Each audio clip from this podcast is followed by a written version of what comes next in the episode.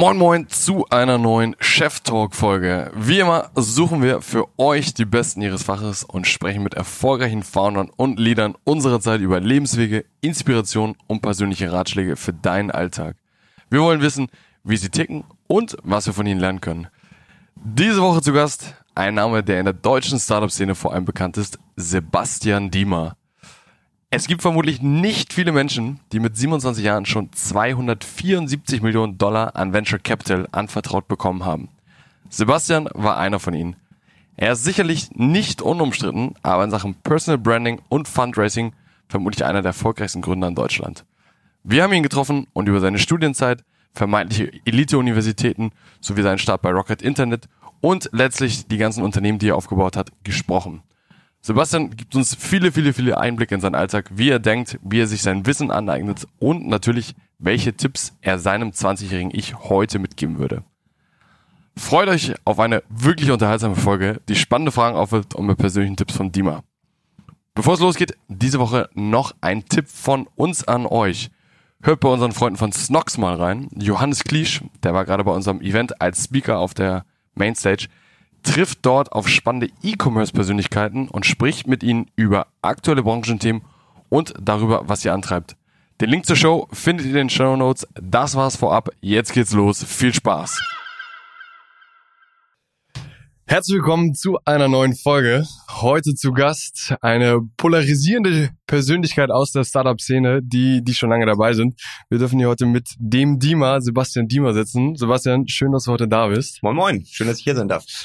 Du wurdest uns empfohlen von einem unserer vorherigen Gäste und von daher wollen wir den Ball aufnehmen und ich glaube, es ist super spannend, ähm, erst und zum Einordnen für die Leute, die die nicht kennen. Ich glaube, so das große Merkmal oder die Besonderheit ist, mit Anfang, mit 25 hast du deine erste Firma Creditech gegründet. Ihr habt damals sagenhafte 500 Millionen von Investoren eingesammelt.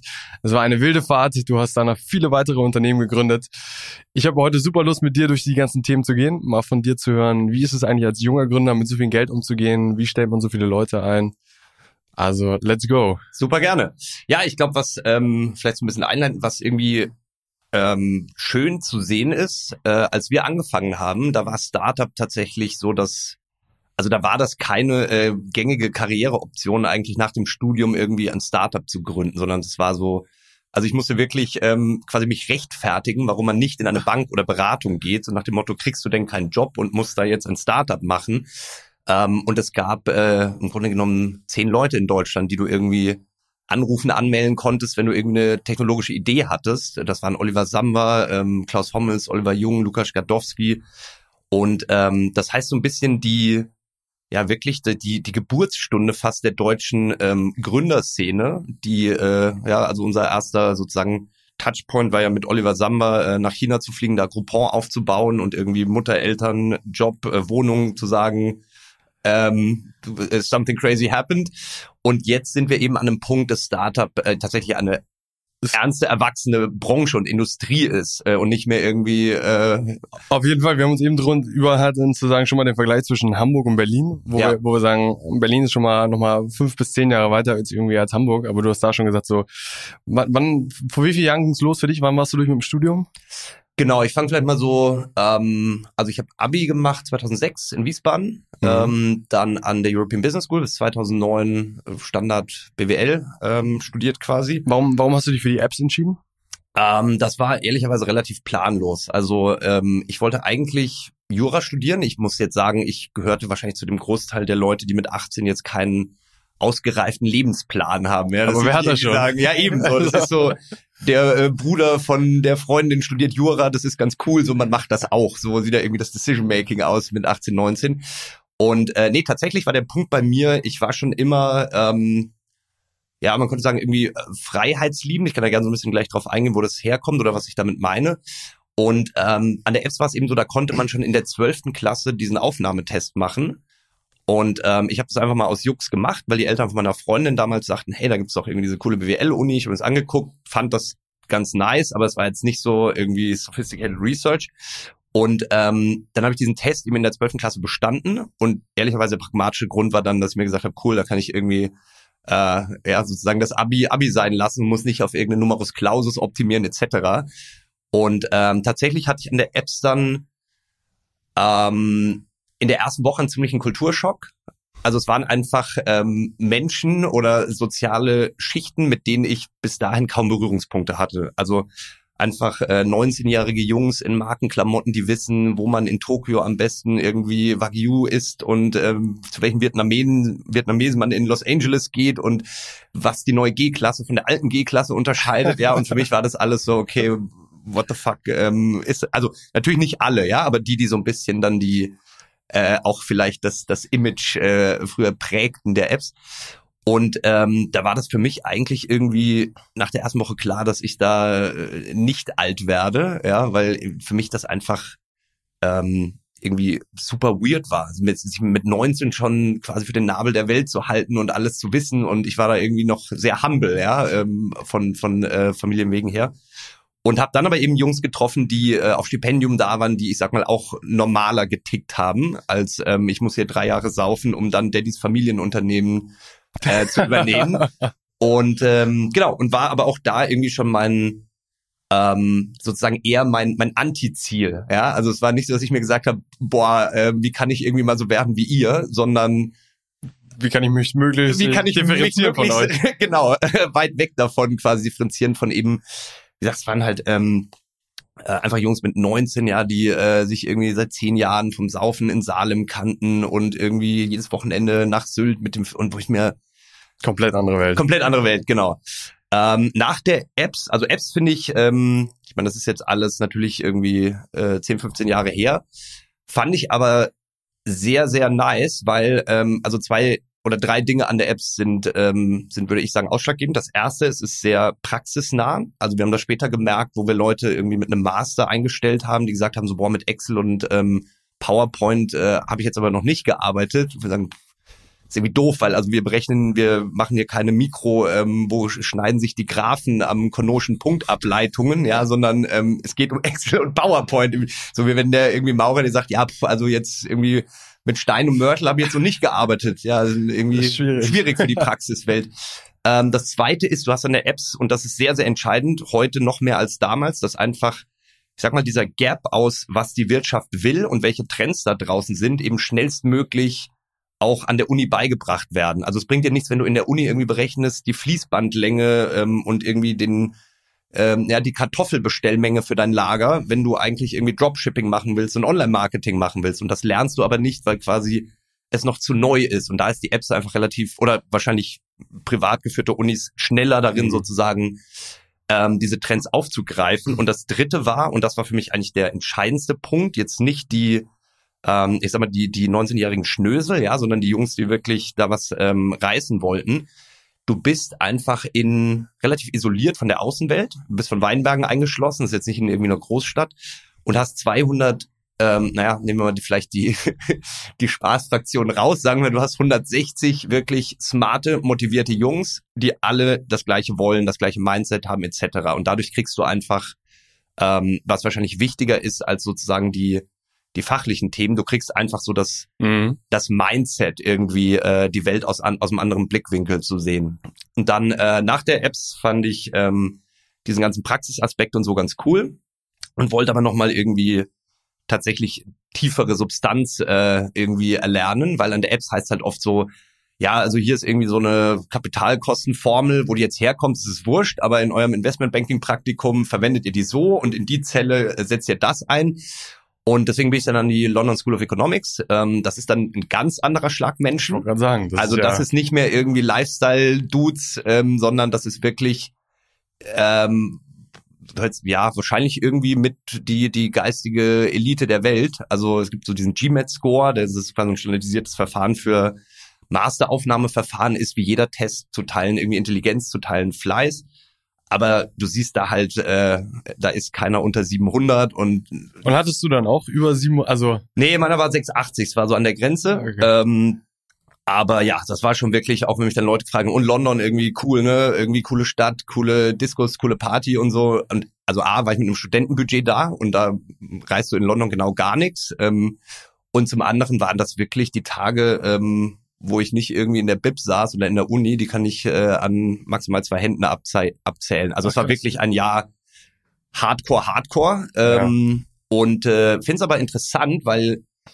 tatsächlich auch ganz andere Karrierewege daraus entstanden sind. Ja, also die, es ist ja, du brauchst so ein bisschen beides. Also du musst halt einerseits irgendwie analytische Skills haben, sonst ist es halt nur irgendwie blöd gesabbel. Es bringt aber auch nichts bei, bei Rocket Internet, was immer der ersten Station war, hieß es immer die Insecure Overachiever. Also einfach extrem smarte analytische Leute, die aber absolut kein, keine Risiko, äh, Affinität haben. So, und die sitzen dann eben in, also machen dann krasse Jobs äh, in irgendwelchen Derivateabteilungen, ähm, bauen da wirklich smarte Sachen zusammen. Ob es jetzt für die Gesellschaft ein Mehrwert ist, ist einmal dahingestellt, aber analytisch sehr challenging. Und ähm, der Epsler, der würde das vielleicht gar nicht verstehen alles, gründet aber sein Derivate-Startup. Ja, also der kann sich einfach viel besser verkaufen, der mhm. ist eher auf Risiko getrimmt und ähm, das war dann doch ganz, ganz interessant zu sehen, so ein paar Jahre später, ja. Was war für dich die Entscheidung nach der App zu sagen, ich mache nochmal diese akademische Laufbahn und gehe an die LSI? Ja, guter Punkt. Also es war zum einen 2009, das war jetzt nicht unbedingt... Ähm, Finanzkrise. ja, das war jetzt nicht die Zeit, wo die Banken dich irgendwie und die Beratungen äh, mit Handkuss genommen haben. Nee, aber es war tatsächlich... Ich muss sagen, einerseits, ich liebe halt Challenges und ähm, ich habe so ein bisschen gefragt, so, ja, was kann man denn irgendwie Master, was macht ihr und so, tralala. Und äh, da sagte mir halt ähm, so aus jemand aus diesem, diesem, äh, ist, also weiß nicht genau, wie diese Abteilung da hieß, aber die sagte, ja, also LSI, puh, da sind irgendwie bisher nicht allzu viele von der Apps reingekommen. Du ist halt super tough. Du brauchst irgendwie ähm, Empfehlungsschreiben, du brauchst ein GMAT, du musst so eine Survey, ähm, also so eine Essay schreiben. Und es reicht halt nicht, dass du einfach nur gute Noten hast und sagst so, ähm, ich möchte die beste Ausbildung, sondern musst wirklich irgendwie dich aus der Masse hervortun. Du musst auch was können. Genau, also das war der Punkt eins der, der Challenge. Mhm. Ähm, und Punkt zwei war, wie gesagt, ich hatte dann irgendwie nochmal das Bedürfnis, so neben diesem praxisnah und sich gut verkaufen, tatsächlich auch ein, ein bisschen Economics ähm, sozusagen zu lernen. Handwerkszeug zu lernen, genau. Ich glaube jetzt rückblickend, ähm, hätte ich damals gewusst, sozusagen, wie der Karrierepfad danach aussieht, ähm, hätte ich wahrscheinlich das Jahr eher mit relevanter Startup Mhm. Gefüllt, ähm, weil tatsächlich, wenn du dich selbstständig machen willst ähm, oder in die extrem innovativen Bereiche, ist das in der Regel autodidaktisch, ähm, sich das sich das beizubringen. Ja, also wenn du jetzt, du kannst jetzt an keiner Uni irgendwie wie launche ich ein Utility Coin auf der Blockchain irgendwie als Kurs belegen, sondern das ja. musst du, oder wenn du Solidity irgendwie als Programmiersprache lernen willst, das ist in der Regel autodidaktisch und ähm, Genau, das weiß man aber vorher nicht und ich würde auch sagen, Studienabschlüsse sind heutzutage eher, also ist so ein bisschen Backup, Insurance, so wenn irgendwie Startup oder so schief geht, dass man immer sagen kann, okay, dann kann ich immer noch zu McKinsey oder ja. genau irgendwas quasi ja. äh, Corporate machen, aber äh, ist schon lustig, ja, wie sich das quasi gedreht hat, so von irgendwie ach, kriegst du keinen Job, musst du ein Startup machen, zu irgendwie, ach, fällt dir kein Startup ein, musst du zu McKinsey. Richtig. Ähm, also bin ich natürlich äh, als, als Unternehmer und sozusagen in gewisser auch so ein bisschen Vorreiter. Also das meine ich ja vorhin, dass wir wirklich quasi so die das hat sich aber komplett gedreht, also wie du sagst so. Ich, Voll. Also mein Bruder ähm, war auch in der Apps äh, zwei Jahre später und der sagte eben auch, es ist nicht mehr dieses, also bei uns war das wirklich stumpf, ja. Da kam dann ähm, so ein irgendwie ähm, JP Morgan, Merrill Lynch, whatever, ja, so ein Investmentbanker rein mit irgendwie solchen Augenringen und erzählt er so, er hat diese Woche schon drei All-Nighter gemacht und und die Jungs haben es gefeiert. Ja, also es war so, boah, geil, ey, so. Ähm, heutzutage wird man sich denken, was, was ist denn verkehrt mit dem, so sich irgendwie 80, 100 Stunden irgendwie in ein Office zu hocken ja. und irgendwelche Spreadsheets auszufüllen, ja, während ähm, aber ich finde es faszinierend, weil äh, ich glaube, keiner wie du hat das jemals bei uns in den ganzen Gesprächen so angesprochen wie du. Äh, es wird ja, es ist ja immer noch von vielen Leuten das, das, ein, ein, eine Utopie oder ein Traum oder zu sagen, so ich, ich will in diese Beratung oder ich will in diese großen M&A-Praktika, wo es dann irgendwie 80 bis 100 Stunden sind und es ist voll durchknüppeln und mega, aber du sagst ja, so, ist eigentlich völliger Bullshit. Es ist Schmarrn. Also es gibt natürlich, ich rede jetzt von mir, es gibt Klar. auch Leute sozusagen, die sagen, mir macht das mega Spaß und ich möchte irgendwie ähm, da aufgehen. Ich selber glaube, diese, diese Modelle werden in Zukunft ähm, Recruiting-Probleme bekommen. Mhm. Also ich gebe dir mal ein Beispiel. Ja. Ich wollte ähm, jetzt für Warfare vor drei Wochen ähm, einen 19-jährigen Entwickler Fulltime einstellen für ein sechsstelliges Gehalt, was ich schon relativ knackig finde, ja. Also mit 19 auf jeden mit Fall. 19, ja, weil es einfach äh, einer der sozusagen besten Solidity Devs ist. Und er sagte dann, ja, nee, also Geld motiviert ihn eigentlich generell nicht, hat er auch genug und wenn er was braucht, so dann macht er für irgendeine Bank irgendwie ein bisschen Blockchain, tralala, dann kommt da wieder irgendwie was fünfstelliges rum für einen Tag Arbeit oder ein Wochenende und nee, also Arbeitsverträge macht er auch nicht, weil die schränken ihn ja total ein und dann ist man irgendwie jemand was schuldig und weißt du, das, das Ding ist, ich hatte, also ähm, das gilt jetzt natürlich nicht für alle, aber bei uns war es ja so, es war so ein bisschen ähm, die Denke der BWLer war irgendwie so, wie weit kommt man mit Smartness und eben extrem harter Arbeit. Also diese 80 Stunden Investmentbanking, Beratung ähm, und ähm, ich glaube, mittlerweile sind die wirklich smarten Leute, die fragen sich nicht mehr, wie weit komme ich mit 80 Stunden die Woche ähm, und Smartness, sondern die haben verstanden, so warum sollte man jetzt irgendwie seine 20 besten Jahre in einem Office wasten, ja, um dann irgendwie mit 45 bist du dann Principal, hast irgendwie eine Plauze, keine Haare auf dem Kopf mehr, keine Freunde mehr und kannst dann mit dem Porsche ins Büro fahren. Die Leute heutzutage sind so smart, dass sie sagen, wait a second, also ähm, da gibt's irgendwie auch andere Modelle, wie ich remote arbeiten kann, wie ich einfach irgendwie reisen kann, Dinge, die mir Spaß machen und das mit meinem Lifestyle, also mit meinem, äh, den Lifestyle mit der Arbeitswelt quasi zu kombinieren. Und ähm, damals waren die Leute, ähm, man könnte jetzt sagen, irgendwie disziplinierter, fleißiger. Ich würde sagen, einfach noch nicht so smart, dass man, es wurde einfach nicht hinterfragt. Die, die Frage war einfach nur, wie werde ich am schnellsten am reichsten und das ähm, ohne quasi Risiken einzugehen wie in einem Startup, was aber auch damals, wie gesagt, noch nicht jetzt so eine greifbare Option war wie heute. Würdest du sagen, für die meisten ist dann Motivation, statt einen Master zu machen, ein Startup zu machen, ist das Thema Reichtum, weil die Leute schnell, also get quick rich. Ist, ist, ist das die Mentalität dann dahinter? Also damals war es auf jeden Fall so. Ja. Äh, also an der Apps WHU könnte man jetzt erzählen, natürlich die Leute wollten die Welt verändern, Tritra Schwachsinn. Also du gehst ja auch nicht zur Beratung oder ähm, du suchst wahrscheinlich einerseits den Challenge, das glaube ich schon.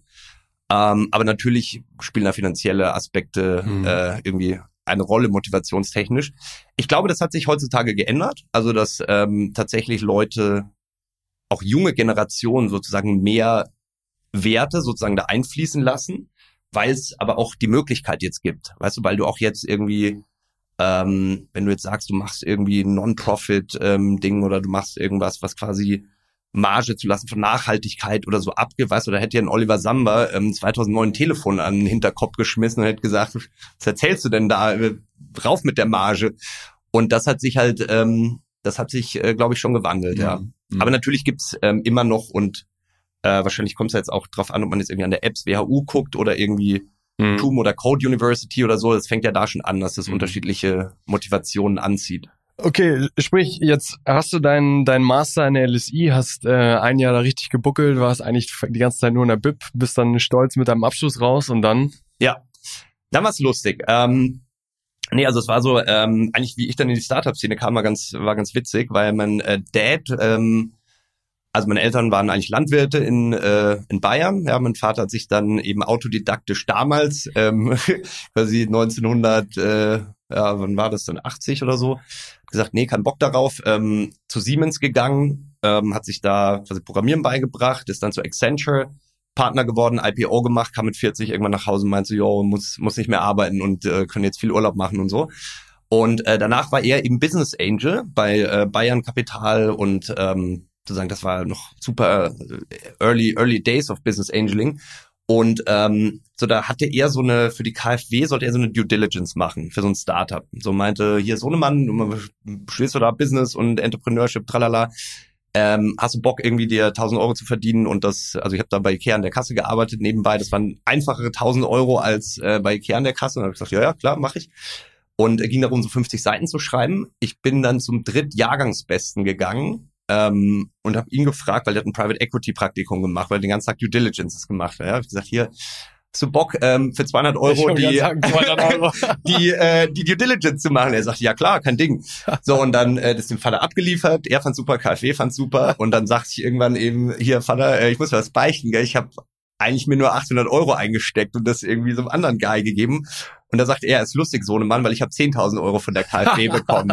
so, und da ist mir so ein bisschen klar geworden, wie halt so eine ähm, Corporate Bankberatung funktioniert. Du bist halt der Guy, der für die 200 Euro die Arbeit macht ja, mhm. und die ähm, die oben stecken sich die 10 ein. Genau, die reichen es halt weiter und sagen Danke. Ähm, Und äh, genau, das war für mich dann eigentlich so der Starting Point, dass ich überhaupt mal so Verstanden einen hast. Businessplan gelesen Mhm. habe und gesehen habe, okay, krass, weil an der Apps, ich muss sagen, es war so dermaßen trashy, ähm, wieder, also Entrepreneurship wurde beigebracht, indem man ähm, zum Beispiel die 18 Elemente eines Businessplans auswendig lernt und die verschiedenen, also man hat quasi versucht, kreatives Denken und Risiken eingehen, dadurch beizubringen, dass man Leute irgendwie Nonsens auswendig lernen lässt. Und es ist einfach so falsch und so weit weg von dem. Ähm, und das war dann das tatsächlich das erste Mal, dass ich das gesehen habe.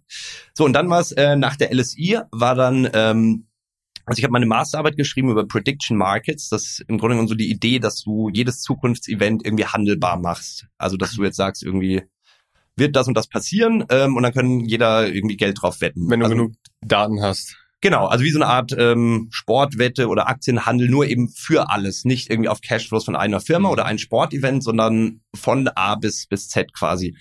Ähm, das hat so mittelgut funktioniert. Ähm, also die Leute meinen halt so, okay, ähm, also irgendwie lizenztechnisch schwierig, dann irgendwie, okay, ihr seid irgendwie 22 und 21 und wollt da irgendwie ins Hai, in die Haifischbeckenbranche und also es fand kurz keiner so richtig geil irgendwie.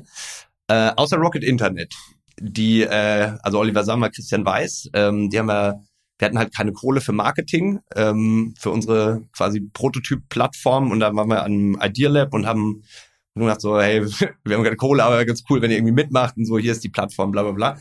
Und ähm, genau, dann kam das eben, dass wir, das war dann auch so ein, also das war wirklich gaga, ähm, weil Christian meinte so, ja, ich finde euch mega und so, ähm, also mein, mein Mitgründer und, äh, und mich und sagt dann, okay, du äh, musst irgendwie morgen nach München kommen, Interview mit Olli. So, das war dann ein nicht mal fünf Minuten Interview mit Olli, hat irgendwie jede Antwort dazwischen gegrätscht, wieder neue Frage gestellt und ich, super wirr irgendwie. Und dann sagt er aber am Ende von den fünf Minuten, ja, ja, okay, also passt. Ähm, dann äh, bitte morgen nach Berlin Visum holen, übermorgen treffen wir uns in Beijing am Flughafen, ähm, achtstündiges Kickoff. So, boah, also komplett crazy irgendwie. Und das Geilste war noch, ähm, mein Mitgründer war quasi nicht bei dem Interview dabei und ähm, ich meinte so, ja, der, also CTO ähm, wird es halt nur machen, wenn er auch mitkommt und so. Und dann sagte er, ja, es ist keine Zeit, ihn auch noch zu interviewen. Ähm, also du bürgst für ihn. Das heißt, wenn ich ihn rausschmeiße, fliegst du mit raus. Ähm, und so, do you vouch for this guy? Und ich so, ja, 100 Prozent. So hab ihn angerufen und er so, ich bin auf der Skipiste. Ähm, ich so, ja, also wir müssen irgendwie morgen früh in Berlin sein und übermorgen in Beijing. Und ja, dann saßen wir irgendwie in einem Starbucks am Flughafen mit Oliver Samba, Tencent. Ähm, und es ging darum, eben in drei Monaten zehn Offices aufmachen, 800 Leute einstellen und also wirklich so, ähm, ich glaube, kälteres Wasser gibt's halt nicht, ja, von der Uni. Und das war halt unser Job. Also er sagt so, ich komme dann hier in drei Monaten wieder an und dann will ich hier zehn Offices mit 800 Leuten sehen und Prozesse und tralala. Da solltest du mit 22, solltest du das quasi da schon alles hinstellen. Genau, also Alex, ich plus äh, einer, der das vorher schon in UK gemacht hatte. Ähm, ja, und dann lernst du halt wirklich so. Wie, wie, wie fängst du an? Wie, wie, also ich meine, das lernst du nicht an der Apps, das lernst du nicht an der Nee, LSI, genau. Das, Das, ist, ähm, also was wir dann gemacht haben, äh, wir haben im Grunde genommen alle, ähm, wir haben wirklich gelbe Seiten quasi genommen, chinesische Headhunter kontaktiert und haben gesagt, ähm, Leute, wir zahlen, was ist so eine normale Rate? Und dann sagt ja, so 20 Prozent vom Brutto irgendwie net, äh, Bruttojahresgehalt. Okay, wir zahlen euch 40 Prozent für jeden, den wir in den nächsten vier Tagen heiern.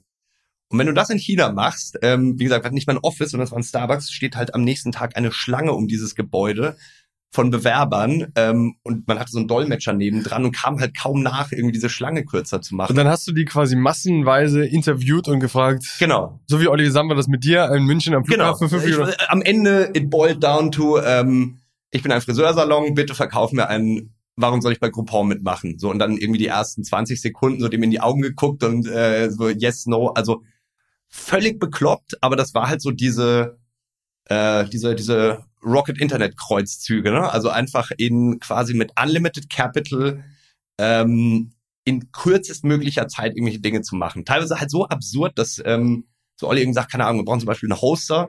Dann rufst du beim Hoster an und dann sagt er, aber sie sind jetzt der Sechste, der irgendwie heute anruft von dieser Firma. Und dann merkst du halt, Olli gibt halt diesen gleichen Task einfach sechs Leuten. Ähm, ja, weil er sagt, naja, einer von denen wird schon quasi, ähm, wird am schnellsten sein. Aber es ist so ein bisschen so, äh, Mhm. neun, äh, neun Frauen gebären kein Baby in zwei Monaten. Ja, also es hat sich dann eher so ein bisschen gebissen eigentlich, als das Ganze beschleunigt. Aber war halt, was da, ähm, und das hat uns dann auch sehr geprägt, es war einfach, ähm, ich glaube, man verliert so ein bisschen die Angst und den Respekt vor vor einfach machen, blöd gesagt. Weißt du, wenn du mit 22 in China da irgendwie 800 Leute einstellst und guckst, wie Olli irgendwie einen Globus nimmt, Dartpfeile draufschmeißt und sagt, da launchen wir als nächstes. Also hat er nicht wirklich gemacht, aber so von der Denke her, ja. Und ähm, dann äh, kriegst du einfach ein ganz anderes Mindset, ja, als wenn dir mhm. Leute hier sagen so, boah, hm, ja, puh, was da alles schief gehen kann. Sondern einfach mach einfach. So einfach geh, machen. Geh, ja. geh raus, interview die 800 Leute und am Ende wirst du, wirst genau. Du, ja. wirst, wirst du weiter sein. Genau. Und am Ende hast du entweder irgendwie Erfolg oder hast dazu gelernt. Ähm, und äh, das ist ja auch generell so ein bisschen mein mein Mantra. Also ich glaube, man sollte immer in den Branchen sein, wo du eben, also die wachsen, weil du einfach, weil alle mitwachsen können. Du musst nicht jemand andere Marktanteile irgendwie abluchsen, ja, oder irgendwie verdrängen, sondern wenn du in starken Wachstumsmärkten bist, können alle wachsen. Es verzeiht auch Fehler wenn du jetzt in irgendeiner Branche bist, wo es um den letzten Cent und die letzte äh, Prozent Effizienz geht, ist es mhm. halt was anderes. Und zweitens einfach, ähm, die meisten Dinge lassen sich nicht planen und irgendwie Risk managen, Early Days, sondern einfach machen. Und du musst halt schnell sein, damit du auch schnell lernst. Es bringt halt nichts, wenn du dann also irgendwie vier Jahre deinen Prototypen entwickelst. Dann merkst du nach vier Jahren so, kein Mensch braucht das. Wenn du das irgendwie nach vier Wochen entwickel, Entwicklung merkst, so dann sagst du halt, okay, ähm, pivotest oder baust irgendwas mhm. um oder ähm, das äh, sind, glaube ich, so zwei meiner, meiner Ansätze, ja.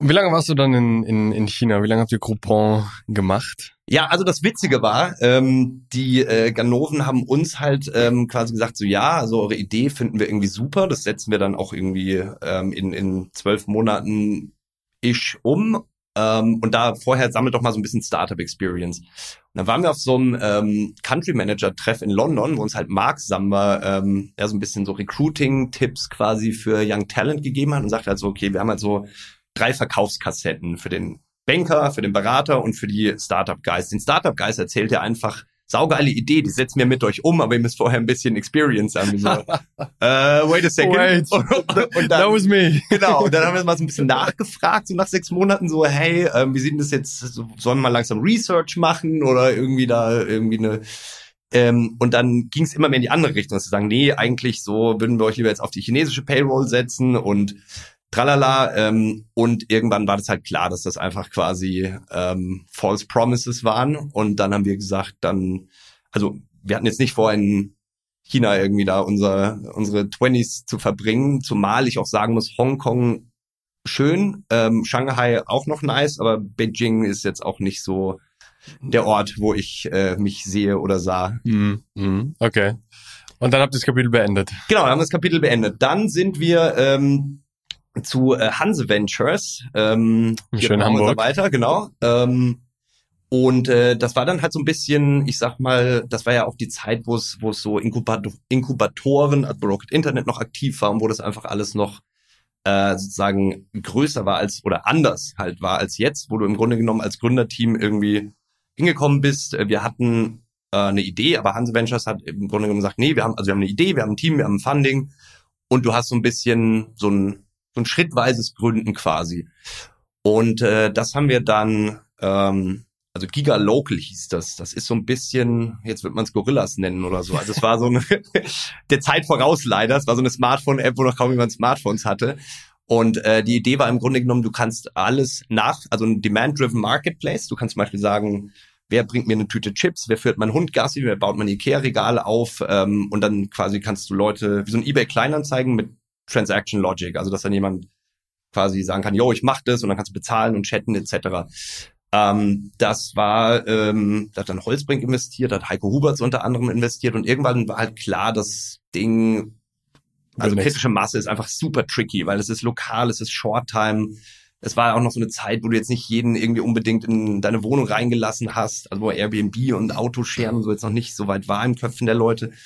Und genau, dann haben wir halt irgendwann gesagt, ähm, naja, lasst uns irgendwie das Ding umbauen zu, ähm, also ziemlich random, ähm, wenn man so im Rückblick jetzt, ja, auf eine quasi Big Data Scoring Plattform. Der Hintergrund war eigentlich auch wieder ähm, sehr lustig, weil wir ähm, hier gegenüber Kaiser Kai 46 eine Wohnung anmieten wollten, also zu, zu dritt. Und ähm, dann sagten die und hatten so einen Geschäftsführervertrag bei Hans Ventures und da sagte halt die Maklerin, ja gut, wir brauchen halt irgendwie drei Bürgen und wir so, hä? Wir sind doch hier krasse Geschäftsführer und so. Warum müssen jetzt hier Mami und Papi irgendwie in den Mietvertrag, ja? Und dann haben wir uns halt angeguckt, wie so eine Schufa funktioniert und haben wir gesagt, das ist ja totally outdated, irgendwie sich uralt Offline-Daten anzugucken, ob jemand irgendwie schon mal einen Mhm. Kredit aufgenommen hat und den abbezahlt hat, seine Telekom und ähm, Stromrechnungen zahlt und so. Und äh, daraus kam dann die Idee quasi, hey, wir könnten eigentlich irgendwie Scoring-Software an Banken verkaufen. So, das war dann auch wieder so mittelerfolgreich, die Pitches, also wo uns dann die Banken irgendwie halt, äh, ja, irgendwelche 60-jährigen Dudes im blauen Sakko mit Goldknöpfen irgendwie gesagt haben, so, hä, dieses Facebook kennt er von seiner Enkelin, die da Ja, ja. Urlaubsbilder postet und wie zum Geier wir glauben, dass das jetzt aussagekräftiger ist als ihre 50-Mann-Risiko-Team. Und ähm, das lief dann bei zwei, drei Banken so. Äh, teilweise waren die Meetings auch sehr kurz. Ähm, und dann haben wir gesagt, okay, vielleicht müssen wir dann irgendwie selber ähm, Kredite sozusagen ausgeben, um diese Technologie zu beweisen, um den Leuten zu zeigen, nee, schaut mal, es funktioniert tatsächlich. Und deswegen haben wir gesagt, wir machen quasi kurzlaufende äh, kleine Kredite, dass wir eben ähm, das finanzieren können. Und genau, das war dann auch so der, sagen die Ausgründung aus Hans Ventures, ähm, haben dann mit Heiko Huberts, Felix Haas, ähm, Nico Lummer eben lustigerweise, den ich auch hier im Flur getroffen habe, ähm, war damals in so einem Inkubator von Heiko und äh, genau, dann haben wir Creditec äh, gegründet. Das war 2011. Ähm, Da warst du 25? nö, jünger noch, 23 oder so. Okay. Und äh, ja, war auf jeden Fall was a wild ride. Ähm, Yes. Also weil das halt, ähm, ich meine, das erste Jahr war noch so ein bisschen, ja, irgendwie mehr Downs als Ups. Also war am Anfang relativ äh, tricky und irgendwann, das ist halt irgendwie bei so einem Startup so krass, ähm, wenn dann ein paar Parameter passen, ja, also du irgendwie in der richtigen Branche bist, wo Investoren gerade irgendwie äh, sehr viel investieren, das ist im Startup eines der schwierigsten Dinge. Also Da das nicht Timing das, zu genau, finden. nicht das richtige Produkt, sondern das richtige Produkt zur richtigen Zeit. Also Mhm. hättest du Gorillas drei Jahre früher oder N26 drei Jahre später oder so, wäre das halt nicht äh, passiert. Und ähm, wenn dann eben einmal so ein paar Dinge zusammenpassen, wie so ein Startup dann einfach in so einen Strudel kommt, wo du dich selber irgendwie jeden Morgen äh, fragst, ob das gerade noch Träumen oder Reality ist, ja, dass da irgendwie dass so, ach ja, und irgendwie dann geht man mit Peter Thiel Abendessen und nächste Woche fliegt man mit der Bundesregierung äh, nach Israel und guckt War das so für dich? Ja, ja. Also, okay. völlig crazy. Also und die Mutti, die irgendwie sagt, ach ja, ich habe deinen Tennisclub irgendwie, ähm, dein Bild da irgendwie auf irgendeinem äh, Cover rumgezeigt und so, und wo du dich halt echt fragst, so, boah, ist das, äh, ist das gerade irgendwie real oder ähm, und genau, das war dann ähm, bei Creditec bis im Grunde genommen wir so in Anführungszeichen groß wurden. Ähm, also wir haben ja auch extrem viel Kapital 500 Millionen. Genau, geraced von, da war wirklich ähm, von deutschen VCs, dann irgendwann kamen Silicon Valley VCs, dann kam die Weltbank, wie gesagt, Peter Thiel, ähm, Ich muss ja schon sagen, also selbst heutzutage ist ja 500 Millionen schon noch eine gute Nummer, aber damals, heutzutage eine gute Seed-Runde, glaube ich. Nee, aber ähm, so, aber damals Ja, ja, 2014 oder wann das war, das war ja schon, genau, also es war halt so, dass das eigentlich ja irgendwie most funded German oder sogar European Startup. Ähm, und äh, ja, das war auf jeden Fall sehr intensive Zeiten, ja, und hatten dann irgendwann zehn Offices und ich habe am Montag so eine so eine Ansprache gehalten, ja, und dann hast du halt irgendwie ein paar hundert Mitarbeiter im Office und dann schalten sich dann noch die Bildschirme dazu, wie irgendwie Leute aus allen äh, Teilen der Welt sich dazuschalten und weißt du dann irgendwie zu, zu realisieren, so das hat man hier selber aufgebaut, ähm, ist schon ganz geil. Weil ich muss auch dazu sagen, was was witzig war mit dem Prediction Market, wir haben halt auch mein, ähm, also für mich war das eigentlich eine Safe Bet, dass mein Vater irgendwie, der ja eh Business Angel ist, auch daran investiert. Der sagte so, ja, so ein Mann, da machst du halt, was alle anderen auch machen, ne? Gehst Klinken putzen und suchst dir einen, ähm, einen Business Angel. Und ich dachte mir halt damals echt im ersten Schritt so, okay, irgendwie äh, wie Assi, ja, ich würde meinem Sohn halt safe irgendwie die Kohle geben. Im Nachhinein war das tatsächlich das Beste, weil was hätte bei rauskommen können, es hätte geklappt und ich hätte mich immer gefragt, so, okay, hätte es auch ohne die Daddy-Almosen oder den Unfair Advantage irgendwie geklappt? Und wenn es nicht geklappt hätte, wäre es wahrscheinlich das Thema an jedem ähm, Weihnachtsessen bis, äh, ja, so, äh, wie der Sohnemann vom Vater irgendwie die Kohle verbraten hat. ja, Und ähm, genau, das war dann, äh, das Problem ist so ein bisschen, wenn man, wie gesagt, für mich spielt immer so Freiheit und Kreativität und so irgendwie eine Riesenrolle. Und es war halt irgendwann an dem Punkt, wie gesagt, ich war da, ähm, als wir dann so groß waren, irgendwie 6, 27, wo halt irgendwie es anfing, dass halt Investoren gesagt haben, du Sebastian als CEO von irgendwie Fintech, paar hundert Leuten, du kannst nicht im Skateboard, im Badehose durchs Office fahren und Leute high-fiven und duzen, so das, du bist kein Gründer mehr, du bist jetzt ein CEO. Ähm, und ich meine selber, ich ich habe doch, also ich habe eine Firma gegründet, weil ich Gründer sein will und nicht, weil ich irgendwie Corporate Guy. CEO sein will, ja, der sich erstmal guckt, ob das auch zur irgendwie Compliance Policy passt und dass es auch irgendwie äh, ja, und dann äh, wurde mir halt so immer klarer, dass es eigentlich jetzt so an der Zeit ist, sich zu entscheiden, entweder sich zum CEO zu entwickeln, zu coachen und dann auch mit vielen Coaches gesprochen und da, also ich habe sie immer nur eine Frage gestellt: So haben Sie schon mal eine Firma aufgebaut mit ein paar hundert Mitarbeitern ähm, oder nicht? Und wenn die gesagt haben, nein, aber ich habe schon ganz noch viele Leute mit größeren Firmen gemeldet, so okay, das wie kann mir denn jemand, der es selber nie gefühlt hat, ähm, ja sozusagen Tipps geben, was man in dem Moment macht? Äh, mittlerweile würde ich sagen, gibt es vielleicht wirklich Leute auch, die es ganz gut können, aber mhm. damals habe ich mir gesagt so Nee, das ähm, dann ist tatsächlich für mich eher der Weg sozusagen äh, da rauszugehen und das wieder vorne anzufangen, weil ich das eigentlich viel spannender finde, diese Sturm- und Drang-Anfangsphase, als dann eben Komplexität zu managen, Planbarkeit herzustellen. Prozesse. Du wirst halt mehr und mehr Politiker mhm. und nicht mehr quasi äh, Gründer, der einfach was irgendwie morgens der, der, ja, der in der Dusche drei Ideen hat, reinkommt und sagt so, ey Jungs, so, ich habe drei Ideen, lasst uns die heute coden, heute Nacht launchen und morgen früh sehen wir, ob es funktioniert. Ja.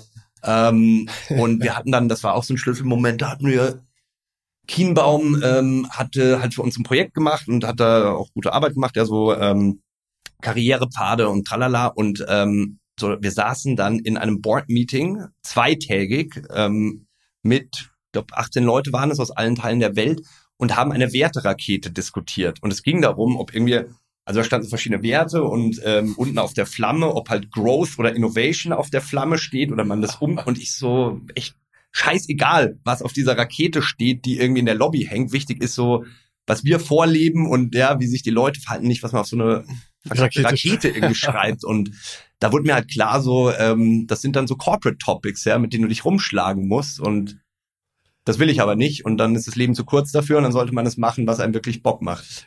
Jetzt bist du mit 27, hast du, glaube ich, schon äh, in, in den Startup und Hongkong und China-Jahren mehr erlebt als so manche in ihrem ganzen Berufsleben. Ich glaube, eine wichtige Frage, ähm, was man immer wieder feststellt, wie wichtig war das Thema für dich Mentorship? Hattest du persönliche Mentoren? Weil mit Anfang 20 äh, lernt man das ja auch nicht von heute auf morgen. Also klar, kann man sich irgendwie die 800 Chinesen im Interview, kann man sich da Stück für Stück rantasten, so. ja. Ähm, aber trotzdem gewisse Dinge. Also wie führe ich mit Anfang, Mitte 20, wie führe ich Mitarbeiter so? Ja. Ähm, Wer hatte Einfluss auf dich? Wie hast du dir da den Input geholt? Wie bist du auf Mentoren zugegangen? Wie hast du sie gefunden? Hattest du welche? Ähm, also jetzt Dedicated Mentoren nicht. Es waren immer eher Investoren, die ja als Gründer, ich sag mal, die guten Investoren. Ähm, das hat sich ja auch gewandelt. Also früher war VC so, ich gebe dir Geld und dann gehe ich dir auf den Sack und kontrolliere dich, bis du mir das ähm, vervielfacht wieder zurückzahlst. Mittlerweile gibt so viel Geld auf dem Markt, dass du dir als Gründer den Investor fast aussuchen kannst und du nimmst halt den, wo du eine Chemie hast und sagst, hey, der bringt mir eben noch was neben dem Geld, wie zum Beispiel Mentorship. Mhm. Ähm, nee, ich habe das dann so gemacht, dass ich quasi neben den, ähm, ich sag mal, offiziellen Calls mit eben Leuten, ähm, die ich dafür passend fand, ähm, einfach sozusagen mehr so, ähm, hey, ich habe gerade irgendwie diese Themen oder mhm. mein Mitarbeiter, ich weiß nicht so, mache ich das so oder so und ähm, sowas da mit dem besprochen habe. Muss aber auch sagen, wir haben halt am Anfang doch so ein bisschen diese diese Rocket-Schule mitgenommen, ja, und dann eigentlich äh, mehr und mehr sozusagen das auch hinterfragt und geändert. Also dieses, ähm, dieses Pressure und ähm, krasse Arbeiten und so. Ähm, Hast du selber damals auch so viel gearbeitet? Also wie sah dein Arbeitsalltag bei Creditec dann aus? Waren das zwölf Stunden Tage, waren das acht Stunden Tage? ja, schon. Also meine, die Frage ist immer so ein bisschen, was definierst du als Arbeitszeit? Ähm, auch wenn wir Leute in der Investmentbank sagen 100 Stunden die Woche, die sitzen nicht 100 Stunden am Excel-Spreadsheet, sondern dann ist dann jeder Schnack an der Kaffeemaschine und ähm, also bei Creditex war schon am Anfang bis irgendwie 10, 11 abends. Aber das war jetzt nicht irgendwie mit Headphones ähm, am Callen oder am so, Callen, sondern wir saßen auch mal irgendwie am Lagerfeuer am Bier gesüffelt und irgendwie jeder hat erzählt seine Challenge of the Day und so. Ähm, Genau, also es war, ich meine, es war auch echt lustig, weil wir hatten halt am Anfang bei Creditec ähm, so ein Haus in Winterhude ähm, mit so, das sollte eigentlich ein Kindergarten werden und dann irgendwie ging das nicht und dann war das auf dem Markt und dann hatten die, ähm, das war halt eher so ein Haus mit irgendwie Lagerfeuerstelle, Kanus vorne im Garten und das war, wie wir angefangen haben. Das war nichts mit irgendwie äh, Office und Reporting Lines und so. Und deswegen war es halt umso krasser, dass dann in sehr kurzer Zeit auf einmal ja, äh, wir halt anfangen mussten, so, hey, wir brauchen jetzt mal irgendwie Reporting Lines und Titles und so. Ähm, Aber wie gesagt, ich fand und finde auch immer noch diese Phase spannender als die, ähm, als Beispiel jetzt ein IPO zu machen. Das ist natürlich wirtschaftlich super geil, aber es heißt halt, du ja, musst dich halt mit irgendwie lauter Beratern, Banken, alles Mögliche. Genau, äh, Beratern, irgendwie Wirtschaftsprüfern, tralala. Also es ist nicht mehr so dieses, ich liebe das halt einfach, ähm, Ideen in Substanz zu verwandeln und so dieser kreative Schaffungsakt. Und das ist natürlich, das nimmt halt bei den meisten Startups einfach ab. Und irgendwann geht es eher darum, dieser Komplexität zu managen, ähm, Planbarkeit herzustellen und jetzt nicht unbedingt ähm, Heute das, morgen jede das. Woche da Ja. kreative Ergüsse rein zu, ähm, rein zu wurschteln, ja. Jetzt lass uns einmal auf das Thema Talente, Recruiting gehen, weil es jetzt irgendwie immer wieder gefallen ist. Wo hast du damals, du hast eben schon dieses schöne Beispiel von diesem 19-Jährigen genannt, Mhm. so, der jetzt irgendwie sechsstellig da verlangt oder bekommen soll. Aber bei Creditec oder auch bei den ganzen Firmen danach, worauf hast du bei Menschen geachtet? Wie bewertest du Menschen? Ja. Wie kriegst du relativ schnell ein Gefühl dafür, ob das ein Talent ist oder nicht? Genau, also zum Beispiel, also bei, bei Rocket Internet und ich glaube, viele denken immer noch so, war das im, einfach so, warst du an der Uni oder an der Uni, warst du bei der sozusagen, weißt du, bei der besten Bank oder bei der drittbesten. Ähm, ich setze da mittlerweile auf was ganz anderes. Ähm, das nennt sich 16 Personalities. Ich weiß nicht, ob ihr das kennt, das ist so Myers-Briggs und im Grunde genommen sagt, dass jeder Mensch hat vier Ausprägungsmerkmale. Du bist extrovertiert, introvertiert, du erfährst Freude durch externe Reize oder dadurch, dass du dich mit dir selber beschäftigst, du denkst eher in sozusagen in der großen Welt ähm, und bist nicht gut in Details oder du bist eher in Details. Und das ist tatsächlich viel, viel aussagekräftiger. Also jetzt bei Warfare zum Beispiel ähm, machen die Leute, die ins Team kommen, macht ihr so einen Personality-Test. Und wir gucken, ob diese Personality zu der Rolle und auch zu den bestehenden Profilen passt. Weil das ist am Ende ehrlicherweise, wie gesagt, mit 18 ähm, studiert man irgendwie more, das ist ein random Guess, irgendwie was so, zumindest bei mir und den Leuten, die ich kenne, vielleicht machen manche strukturierter, aber, Aber, aber woher soll man das wissen? Ich glaube, die, die meisten. Und dann sagst du, okay, du hast das eine studiert und nicht das andere. Ja. Weißt du, das ähm, sagt weniger aus, als ob jetzt zum Beispiel ähm, jemand irgendwie eine Persönlichkeitsstruktur hat, die einfach perfekt zu dieser Rolle passt. Und ähm, das finde ich mittlerweile viel aussagekräftiger, plus ähm, wie gesagt, einfach auch Motivation, warum machen Leute Dinge? Und da gibt's, glaube ich, immer so die eine, weißt du, das sagt man im Interview und es gibt sozusagen die, die Also- Real Answer. Und ob Ja. das kann zum Beispiel sein, um Daddy stolz zu machen, ja, oder um und das ist so ein bisschen, ich glaube, ich bin ganz gut darin, sozusagen Menschen zu lesen und sozusagen den, den True Purpose rauszufiltern und zu sehen, warum macht er das wirklich? Ähm, das sind für mich eigentlich, sagen, ähm, relevantere Metriken. Und dann ist natürlich auch viel, klar, immer so übers Netzwerk, also Vorfiltering, ne? Wenn jetzt schon Empfehlung. Genau, ich habe jetzt mit dem schon irgendwie drei Firmen gegründet, der ist super. Ähm, das äh, ist ja auch so ein Grund, ein Grund, warum ich eben in, in sozialen Medien relativ aktiv bin. Ja, das ist einfach so ähm, the, the power of network. Ne? Also wenn du gesagt, wenn ich jetzt bei Insta poste, irgendwie ich suche ähm, was auch immer, ähm, ein DevOps Guy, so dann dauert es wirklich keine zwei Stunden und da kommt halt von Leuten rein, yo, schnack mal mit dem, schnack mal mit dem. Und das sind halt auch Tools, die gab's früher gar nicht. Da musstest du irgendwie über Stepstone und Headhunter und tralala und heutzutage kannst du über soziale Medien und Netzwerk irgendwie recht schnell die richtigen Leute finden. Würdest du sagen, das ist so ein Must-Have für jeden Studenten, Young Professional, irgendwie zu sagen, vernetzt euch auf LinkedIn, schreibt Leuten an, seid irgendwie bullish, geht einfach direkt auf die zu? Ja, das glaube ich schon. Also das, ich meine, das heißt jetzt nicht sozusagen, dass du jetzt äh, irgendwie jedes Mittagessen auf Instagram posten. So, das hat jetzt karrieretechnisch wahrscheinlich weniger sagen Auswirkungen, aber du solltest auf jeden Fall in den sozialen Kanälen, wo eben die Leute gesucht werden, aktiv sein. Also als Beispiel jetzt als Entwickler würde ich zum Beispiel jetzt eher irgendwie auf GitHub aktiv sein, als jetzt irgendwie ja, mich von einem Headhunter irgendwie zu Firmen schicken zu lassen. Und ich glaube halt, es ist, also generell so der, der Trend ist ja auch früher war es ja, äh, war das Leben ja einfach. Da gab es irgendwie einen Job, eine Frau, ein Auto und irgendwie das ein Leben lang.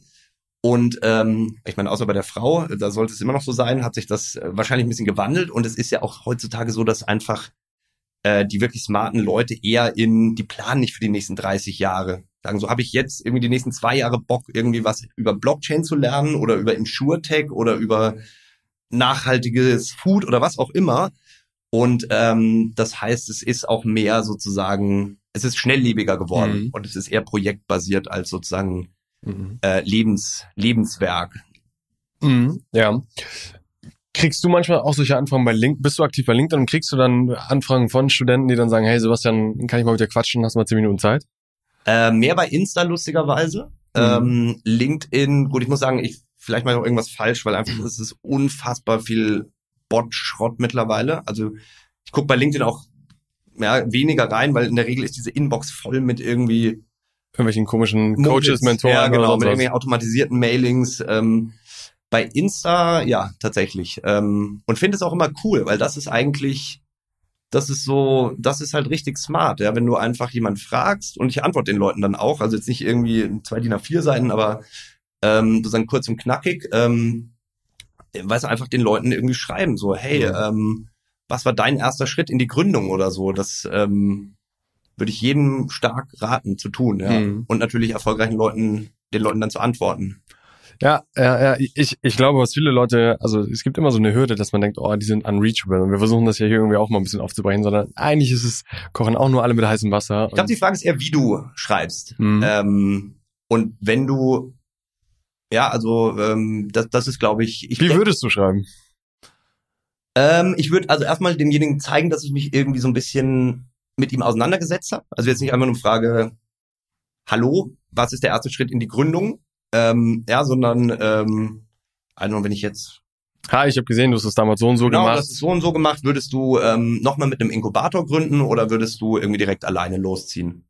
So du, es ist A irgendwie... In, in Bezug auf dich selber hat sich mit dir auseinandergesetzt. Genau. Und es ist auch eine Frage, die kannst du, äh, was kannst du auf den Punkt beantworten. Und jetzt, ähm, hm. äh, genau, sowas ist, ist, würde ich sagen, sehr gut. Aber ich meine, man muss ja auch sagen, heutzutage ist ja auch gibt's ja viel mehr Netzwerk, auch wo du sozusagen dir Know-how herziehen kannst. Ich meine, bei uns war das noch, ähm, da gab's das nicht, ja, dass du irgendwie äh, gab's ein paar Konferenzen und das war's im Grunde genommen.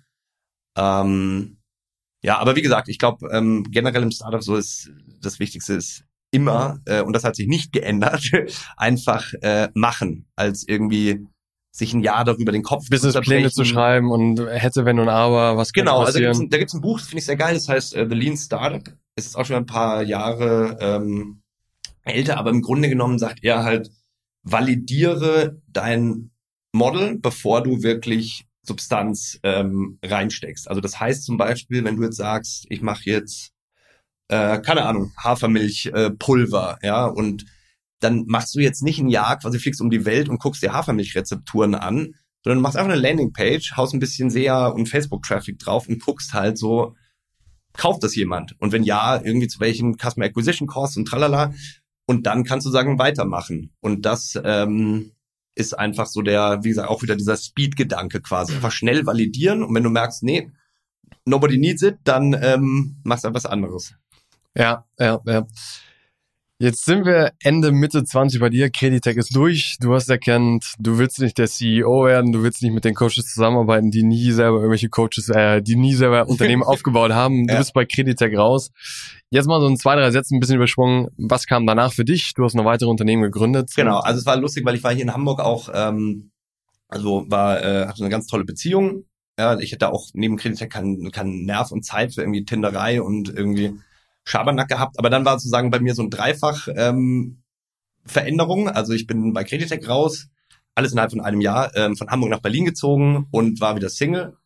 Und dann kam der Creditec Exit ähm, und dann war halt, ja, so wenn du mit 28 dann quasi eigentlich nur gearbeitet hast und vergeben warst, so dann ähm, war es mal in Berlin ein bisschen äh, ja, quasi Quatsch machen. Ähm, hab dann auch so eine Weltreise angefangen, hab dann äh, Fuß gebrochen, dann saß ich wieder in Berlin. Ähm, hat dann eigentlich so mehr oder weniger aus Langeweile heraus ähm, das nächste Startup gegründet. Das war dann so Creditech für B2B, also Rechnungen vorfinanzieren. Ähm, das war dann auch äh, ja quasi ähm, 20 Mio geraced, ähm, war dann so 50 Mitarbeiter.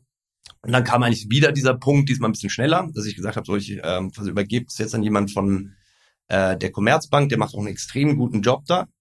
Und äh, dann kam eigentlich so mein Passion-Projekt, ähm, was da hieß, ähm, pharmazeutisches Cannabis an äh, Apotheken zu verkaufen.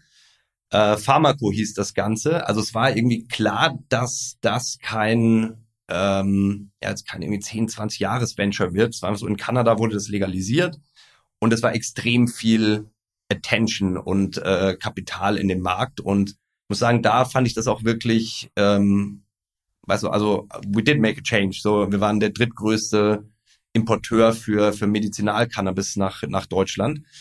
Ähm, haben uns dann ein bisschen verrannt. Also wir wollten, das waren zwei Streams quasi. Das eine ähm, unsere eigenen Öle und Blüten an Apotheken verkaufen. Das andere war, wir wollten ähm, im Bioreaktor synthetisches CBD und THC herstellen für ein paar Cent äh, pro Kilo. Hatten ein Patent angemeldet und äh, was wir komplett unterschätzt haben, war einfach so die Dynamiken. Das habe ich halt auch nie gemacht bis dahin von so Biotech-Firmen. Ähm, was einfach unfassbar kapitalaufwendig ist und ähm, da haben wir uns ehrlicherweise ein bisschen äh, verhoben mit dem Ding. Ja, dann wurde das gesplittet in dieses Biotech und das den Cannabis-Arm, ähm, den, also Cannabis-Importarm, den haben wir dann an Kanadier verkauft ähm, im Oktober 2019. Und ähm, genau, das war aus Frankfurt heraus. Und dann war eigentlich für mich der Punkt, dass ich gesagt habe, ich ziehe jetzt in die Stadt, wo ich unabhängig vom Business quasi äh, sein will. Ich liebe die Berge, ich liebe Sport, Extremsport. Ähm, und deswegen war das dann klar, dass es irgendwie nach München und in die Alpen geht. Ähm, genau, und da bin ich jetzt seit knapp zwei Jahren. Ähm, hab quasi jetzt einmal, na, bis auf Düsseldorf, jetzt Deutschland einmal durch. Komplett. Ja. und äh, nee, ist wirklich auch, äh, ja, jetzt kann man auch so ein bisschen die Städte irgendwie vergleichen ja. und so. Und äh, genau, jetzt in München mit Wallfare. Ähm, und ähm, ja, muss sagen, habe immer natürlich noch den ich glaube, dieses, dieses Gründergehen und den Gründergeist, den kriegt man auch nicht aus dem Menschen raus. Ähm, ich habe ja dann jetzt auch in München wieder so, war Corona und alles ein bisschen slowed down, ja, und habe ich halt ein Jahr mal äh, wandern gegangen und Downhill-Biken und äh, Flugscheinen. Ähm, und genau, dann hat's mich äh, irgendwann wieder gekitzelt quasi. Und nochmal ein Satz, was ist Warfare, was macht ihr damit jetzt? Warfare ist im Grunde genommen, ähm, also auf Blockchain dezentrale ähm, Plattform, du kannst dir das so vorstellen, ähm, es geht so ein bisschen um dieses Influence, also das Prediction Market Konzept von damals, deswegen von der LSI, ja, von der LSI quasi, genau, ähm, Back to the Roots. Und haben es aber jetzt ein bisschen angepasst auf 2021, also das im Grunde genommen, es geht um Entertainment Betting, also dass du jetzt zum Beispiel jemand beim Counter-Strike äh, Weltmeisterschaft, sozusagen es wird live gestreamt auf Twitch, wir partnern eben mit den ganzen Influencern und ähm, dann können sozusagen die Follower-Base nicht nur ähm, ähm, ja quasi äh, passiv followen sozusagen, sondern sie können eben aktiv äh, darauf wetten, okay, macht er jetzt den Headshot. Ähm, und es wird auch normale äh, quasi Wetten und äh, dadurch, dass es halt user-generierte Wetten sind, kannst du halt auf alles. Also du könntest jetzt äh, darauf wetten, gibt es einen vierten Lockdown, ähm, wer fliegt zuerst zum Mars, ähm, mhm. was auch immer, was den Leuten so einfällt. Es ist so ein bisschen wie YouTube ähm, für Wetten quasi. Mhm. Keine Ahnung, wo das Ganze hinführt, was den Leuten alles einfallen wird. Mhm. Ähm, und auf Blockchain ist, also es ist Non-Profit. Wir machen es mit einem eigenen quasi Token. Ähm, und das finde ich tatsächlich ganz geil. Also, äh, um vielleicht so wieder so ein bisschen äh, von, von meinem Stuff irgendwie rauszuzoomen, ja, ich habe so ein bisschen den Eindruck, Startups sind so ein bisschen Facebook. Ähm, also die waren 2010 war Startups so der coolste, most innovative Shit, den du halt machen konntest. Mittlerweile ist halt Startup so durchprofessionalisiert, ähm, dass im Vergleich zu Krypto eigentlich Krypto und Blockchain so ein bisschen ist jetzt halt das, ja, keine Ahnung, TikTok oder ähm, irgendwie die Next Generation. Und das Coole bei Blockchain ist, äh, du kannst quasi die, durch diese dezentrale Komponente kannst du eben in der Regel mit einem Utility Coin läuft es ja so ab, äh, dass es keine Gewinne etc. und Shareholder gibt, sondern du hast einfach einen Token, wie bei uns den Event Token, den haben dann die Investoren, die, den haben wir und es gibt keine Margen und irgendwie Dividenden oder wie viel geht ans Management, sondern weißt du, jeder hat ein liquides Asset und kann sich quasi überlegen, wann er seinen Coin verkauft und unser Job ist sozusagen, dass der Value von dem Coin sich ähm, jeden, jeden Monat quasi nach, nach oben bewegt.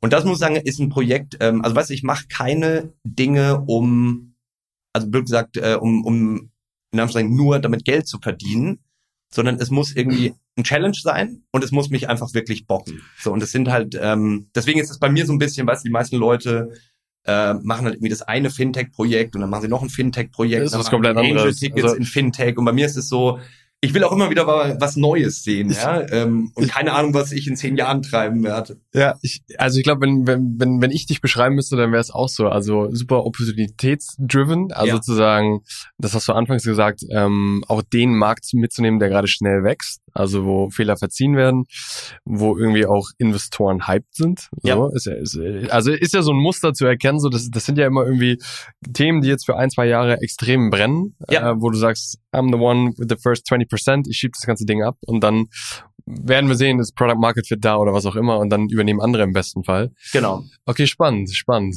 Also ich, weißt du, ich, ich sage jetzt nicht sozusagen, ich mache das immer ähm, maximal zwei Jahre. Ich mache es einfach so lange, wie es mich also ich habe jetzt so diese Überzeugung, life is short, world is big. Ähm, mhm. Fülle dein Leben wirklich mit Dingen, ähm, die dich jetzt und heute glücklich machen und nicht dieses so, ja, also um drei Banden gespielt. So, ich mache jetzt mal das und dann kann ich das machen, dann kann ich in zehn Jahren irgendwie das machen. So vielleicht wirst du in sechs Jahren vom Zug überfahren und dann geht der ganze Plan nicht so gut auf. Also und äh, lustigerweise auch, ähm, wenn man sich das Persönlichkeitsprofil, um wieder auf diese 16 Personalities. Ich habe es auch mal gemacht, ja. ja. ja. Und da steht eben auch bei mir genau das drin, ja, ja. Ähm, dass das eben sehr im Moment ich, leben. Ich war auch erschrocken. Ja. ja ich, äh, ich hatte es gelesen, so, wow. Ich dachte mir, das macht mich einmalig. Krass, so. Irgendwie jeder 16. Äh, Mensch auf der Welt tickt eigentlich so, ja.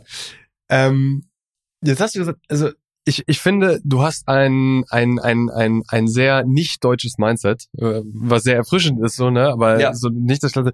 Wo hast du das her? Also, wie, wie kam das über die Jahre?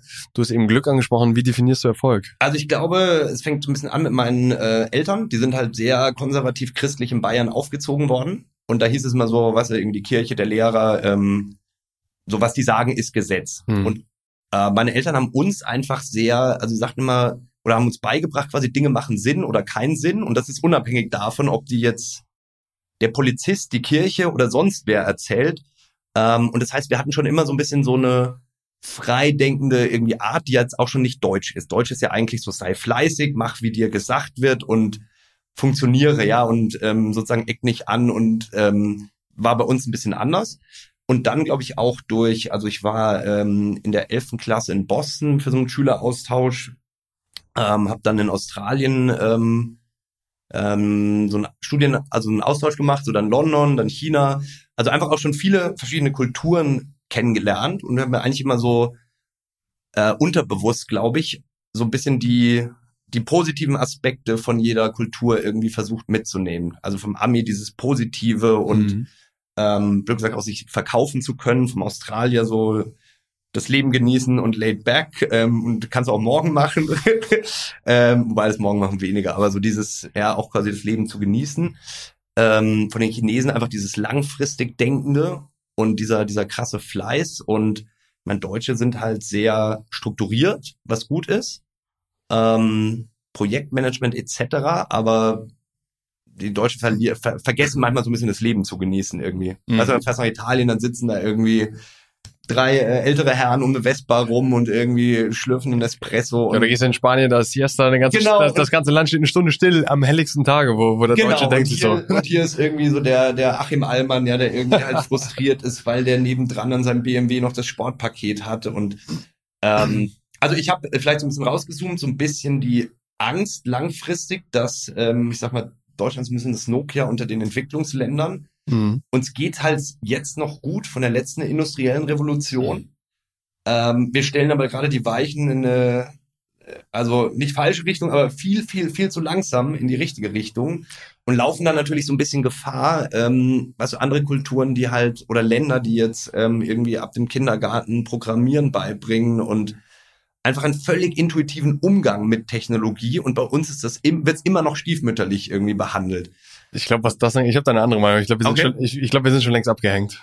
Ich, ah, okay. Ich, ich glaube, wir haben das Rennen schon verloren. Ja. Ähm, und wir müssen andere Themen finden, um uns da quasi noch zu differenzieren und so ein bisschen zu positionieren, wo will Europa zwischen China und USA sein. Genau. Das Auto wird uns nicht retten. Genau, das wird es nicht sein und das Programmieren wird auch nicht mehr retten. Ja. Die, die Inder, die sind schon, die sind schon zehn Jahre weit, 20 Jahre weiter. Also, ja.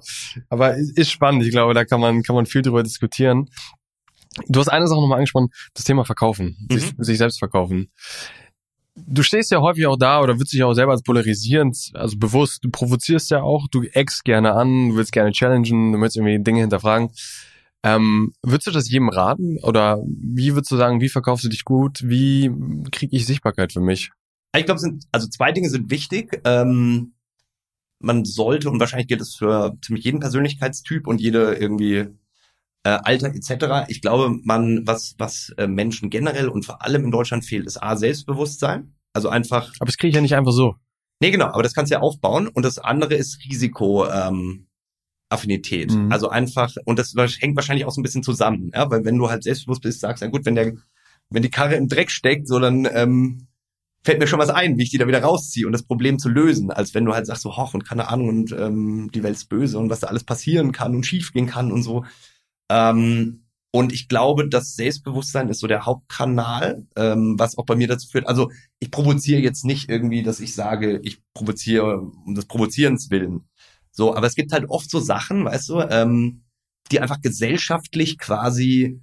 Äh, ich hatte mal mit jemandem eine Unterhaltung so, und der sagte halt, naja, Seriosität ist halt so äh, die Dinge, weißt du, die man in Ibiza auf der Party macht und so, die darf halt niemand mitbekommen, sondern es ist wichtig, dass man im Unternehmen der top seriöse Guy ist und wenn dann ähm, und äh, ja und sozusagen so muss man das machen und da denke ich mir halt nee äh, ich sehe das anders ich finde man sollte irgendwie zu allem stehen was man macht so und bei mir ist es halt so ich unterteile es nicht quasi in so das ist der Stuff den sage ich irgendwie ähm, nur hinter geschlossenen Türen oder zeigt niemand und das andere ist so die äh, allglatte Seite und die zeige ich nach außen, sondern ich stehe halt auch zu dem Blödsinn, den ich mache. Authentisch sein. Genau. Und das ähm, ist so, äh, das reicht in Deutschland ja schon aus, um zu provozieren. Wenn du einfach, weißt du, Leuten halt ehrlich sagst und wenn du auch mal irgendwie einem Investor sagst, so, nee, ich finde halt, das ist Quatsch und irgendwie, äh, mhm. ja, so, das ist halt das Gegenteil zu diplomatisch und so dieses eben man formal hat, korrekt. Genau, man hat das eine Image nach außen und das andere ist so das, was man wirklich macht und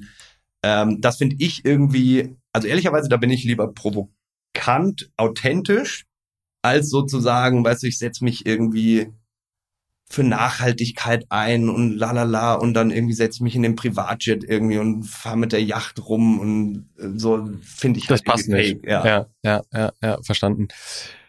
Was würdest du deinem 20-jährigen Ich sagen? Ich meine, du bist jetzt 34. Ja. Ähm, hast irgendwie Rollercoaster die letzten 14 Jahre erlebt. ähm, also ich glaube, das, was ich eben schon sagte, auf jeden Fall ähm, Risiko als was ähm, Positives wahrzunehmen. Ähm, Volatilität ist gut erstmal, weil das heißt, es bewegt sich irgendwie. Ähm, das andere ist, wie gesagt, einfach selbstbewusst. Und mit Selbstbewusstsein meine ich jetzt nicht irgendwie mit geschwellter Brust irgendwie in der Innenstadt rumlaufen, sondern zum Beispiel, weißt du, ich habe von den meisten Branchen erstmal keine Ahnung. So, und dann fuchst man sich halt rein und merkt so, okay, it's not rocket science.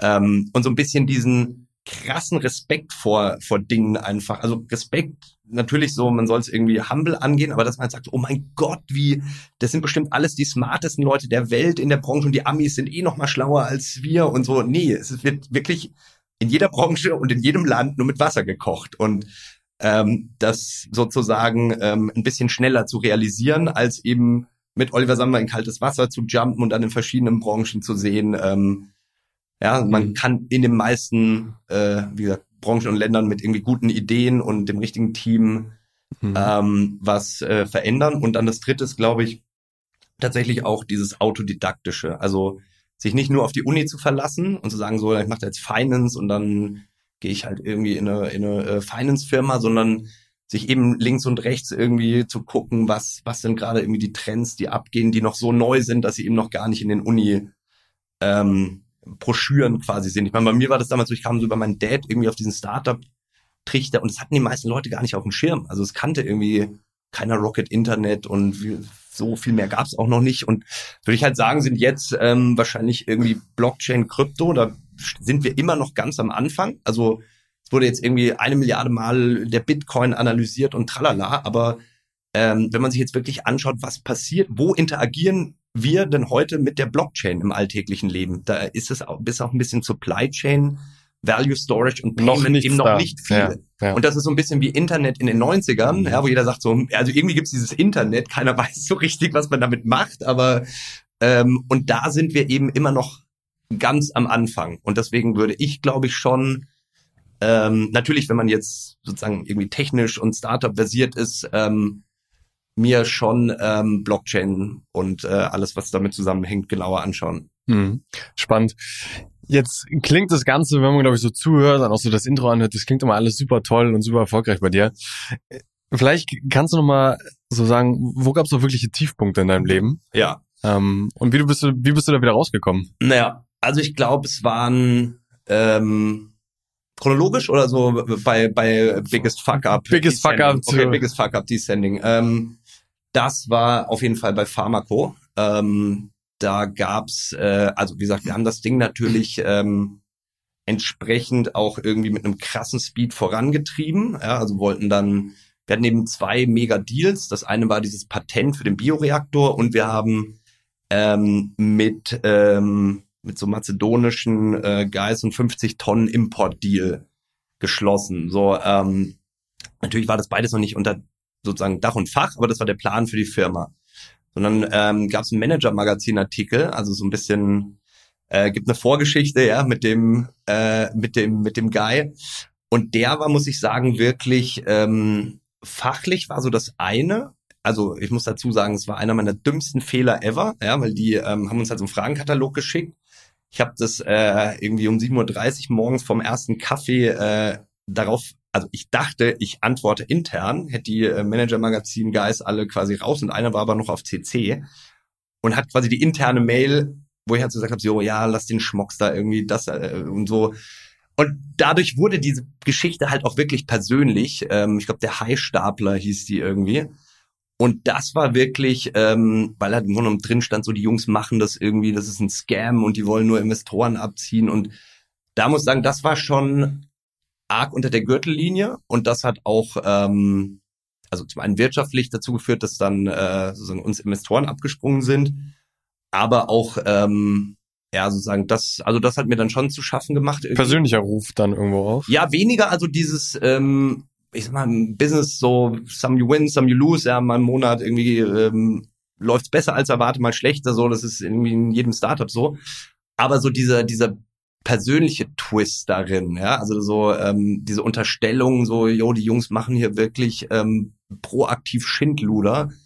Ähm, das da, also dann auch gemerkt, so wie krass eigentlich ähm, ja sozusagen journalistisch, wie weit journalistische Freiheit geht. Also du kannst fast alles behaupten, wenn du das ein bisschen in Konjunktiv und Fragen irgendwie Bullshit drapst.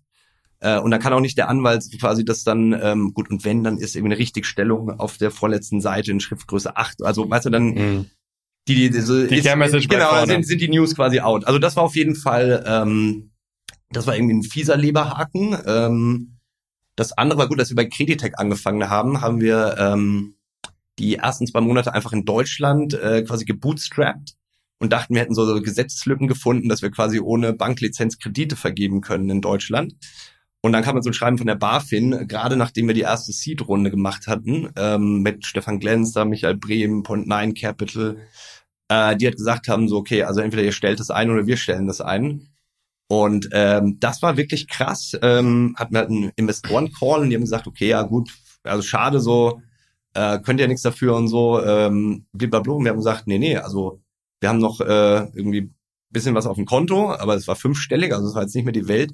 Wir äh, launchen das Ganze nochmal in Polen. Innerhalb von einem Monat sind wir live da mit einer neuen Firma, Webpage äh, etc. Und das war dann wirklich ein Monat Sprint äh, mit wirklich wenig Schlaf und einen Monat später waren wir halt in Polen live. Ähm, es hat funktioniert und die Investoren haben gesagt, okay, also crazy. Das haben wir wirklich selten gesehen, dass irgendwie Jungs dann so das Ruder wieder rumreißen.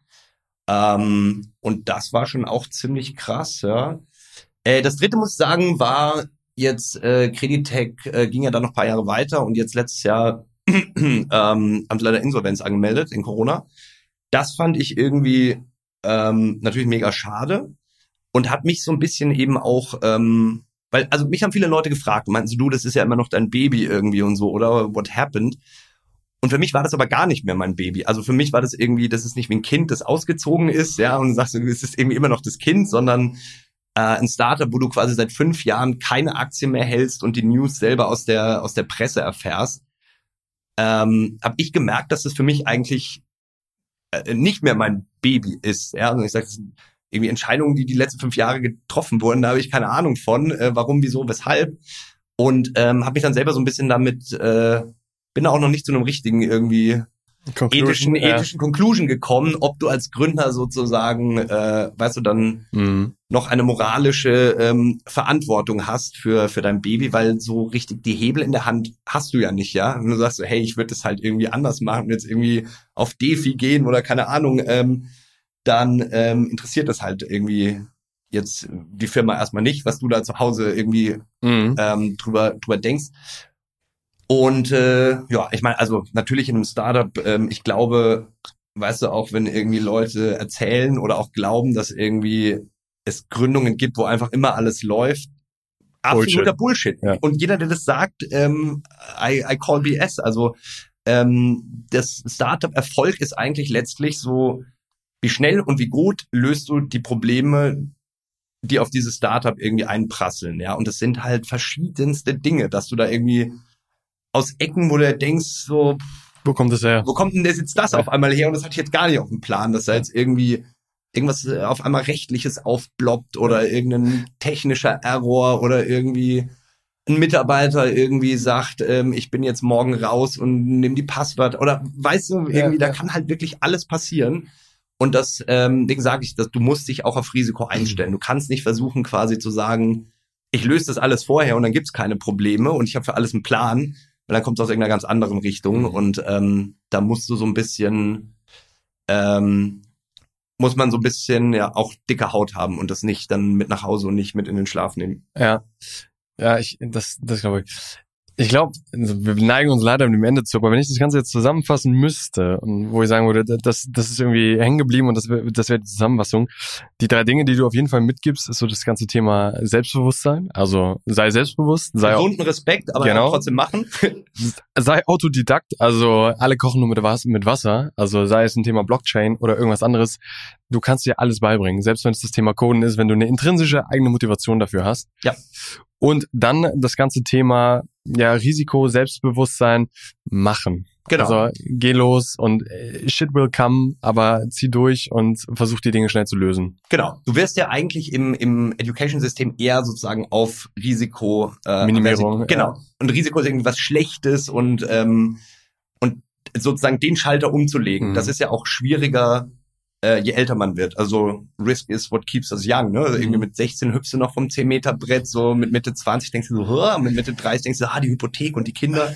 ähm, und deswegen, äh, so, je früher du sozusagen auch gründest und diesen Schalter umlegst, ähm, desto besser. An der Apps war so der Plan, hey, wir machen irgendwie zehn Jahre Corporate und dann gründen wir ein Startup. Genau andersrum. Erstes Startup und wenn halt irgendwie das zweite, dritte schief geht, so dann als Rettungsanker Mhm. irgendwie äh, Corporate oder irgendwas anderes. Jetzt, jetzt habe ich noch drei Fragen für dich. Ähm, und ich muss mal kurz sortieren, in welcher Reihenfolge. Die erste Frage, das würde mich interessieren, wenn es eine Person auf der Welt gibt, gäbe, mit der du für einen Tag tauschen wollen würdest, wer wäre das?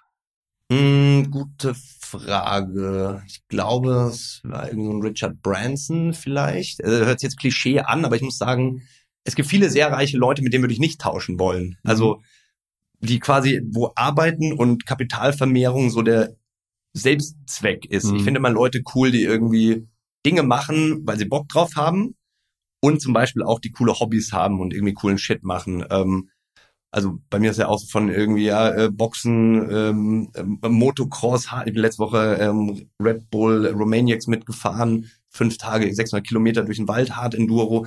Und da ist wirklich Richard Branson ähm, jemand so, der das irgendwie mehr verkörpert als jetzt Mark Zuckerberg, ähm, Elon Musk. Ich meine, das sind alles krass erfolgreiche Menschen, aber Elon Musk sagt ja selber, er arbeitet äh, 16 Stunden am Tag, sechs äh, Tage die Woche, 52 Wochen. Und dann frage ich mich, so, was bringt einem dann das ganze Geld, dass man dann mit dem Heli irgendwie in die, in die Arbeit fliegt? Cool. Mhm. Ähm, also da, äh, genau, würde ich sagen, irgendwie Leute, die sozusagen, ich nenne es mal so ein bisschen niveauflexibel, ja, Mhm. also die halt verschiedene Aspekte ineinander vereinen und mehr sind als quasi, ich habe ein Business und gehe teuer essen und äh, habe sonst keine Hobbys. Ja. Jetzt, was, äh, die Frage, was für, was für, was für Vorbilder, was für Bücher würdest du nochmal empfehlen? Also so ganz, ganz, ganz hart oder ganz einfach gesagt, wie inspirierst du dich? Was für Medien konsumierst du? Was für Bücher Ja. liest du? Was würdest du mir jetzt mitgeben? Ähm, Lean Startup finde ich cool. Ähm, ansonsten muss ich sagen, bin ich jetzt nicht der große Bücher-Mensch, ähm, weil einfach so ein paar Aspekte in der Regel halt sehr aufge und quasi in die Länge gezogen mhm. werden. Ähm, also ich würde mich da eher sozusagen in, in sozialen Medien ähm, als weniger TikTok wahrscheinlich, ja, aber ähm, halt irgendwie auf YouTube ähm, zum Beispiel äh, oder oder solche Podcasts wie hier. Ich glaube, dass das ehrlicherweise 2021 der effizientere Know-how-Transfer ist, mhm. weil Bücher ist halt auch wieder so, A, werden die meisten Bücher irgendwie geghost-written ähm, und B, eben hast du immer diesen Lag, weißt du, bis jetzt time, irgendwie, ja. genau. Also ich würde mir immer mehr von, ja, äh, was ich noch vorhin sage, also von, von quasi erfolgreichen Leuten fragen oder abschauen, wie machen die das, ähm, als jetzt ähm, sozusagen Bücher. Bei mir ist aber auch das Ding, ich habe halt eher kurze Aufmer also kurze intensive Aufmerksamkeitsspanne und so ein Buch zieht sich halt auch zu lange. Schön, ne? ja. ja, ist ja ehrlich. Letzte Frage leider, Sebastian. Ähm, oder, naja, also leider, dass wir, dass wir zum Ende sind, aber die berühmte Frage, welche drei Gäste oder Gäste würdest du uns empfehlen, wo du glaubst, mit denen sollen wir unbedingt sprechen? Die haben eine interessante Geschichte, eine interessante Persönlichkeit, haben besondere Dinge erlebt, ähm, damit wir von denen lernen können, so wie du es gerade beschrieben hast. Hamburg, Deutschland, weltweit? Am besten Deutschland. Okay. Deutschland, Deutschland, Österreich, so das geht noch, äh, aber weltweit wird schwierig. Ja, ähm, ich würde, glaube ich, einladen, also als erstes Yasha Samadi, ähm, den auch schon länger macht, hier Greenfield One, äh, Kryptofonds. Äh, Hamburger sehr interessante Persönlichkeit. Zweitens äh, Thomas Preuß, ähm, der hat mich zum Motocross quasi gebracht, war der erste Pitch, wo wir Project X damals gepitcht haben. Und ähm, also Partner bei DCTP und ist, glaube ich, einer der Menschen, die sozusagen ähm, diese Niveauflexibilität, also Family, Business, Hobbys ähm, quasi echt cool unter einen Hut bringt. Mhm. Äh, drittens Jakob Mehr, ähm, Immobilieninvestor aus Berlin. Mhm. Auch ähm, sehr interessante Persönlichkeit mit coolen Stories. Ähm, ja, ich glaube, ich würde halt generell eher sozusagen also interessante Persönlichkeiten, als jetzt einfach quasi zu sagen, so man nimmt jetzt den, der den größten Market Cap hinter seinem Startup hat, weil klar, manche davon sind auch irgendwie cool drauf, aber manche, bei manchen ist es halt auch der Outcome aus, es ist eben nur Arbeit, Arbeit, Arbeit und genau. sonst kommt da dann lange nichts äh, im Leben. Ja. Sebastian, vielen, vielen Dank für deine Zeit, für dein, für dein Sharing, dein, deine, deine Tipps und Tricks. Das hat großen Spaß gemacht. Immer gerne. Und vielen Dank. Das war sie, die Folge mit dem Dima. Also kleiner Tipp, schaut auf jeden Fall bei Instagram bei ihm vorbei. Ihr werdet ihn finden. Ähm, super unterhaltsamer Typ, spannende Gedanken. Und wir hören uns in zwei Wochen wieder mit dem nächsten Gast. Bis dahin macht's gut und denkt an den Podcast von Snox. Viel Spaß!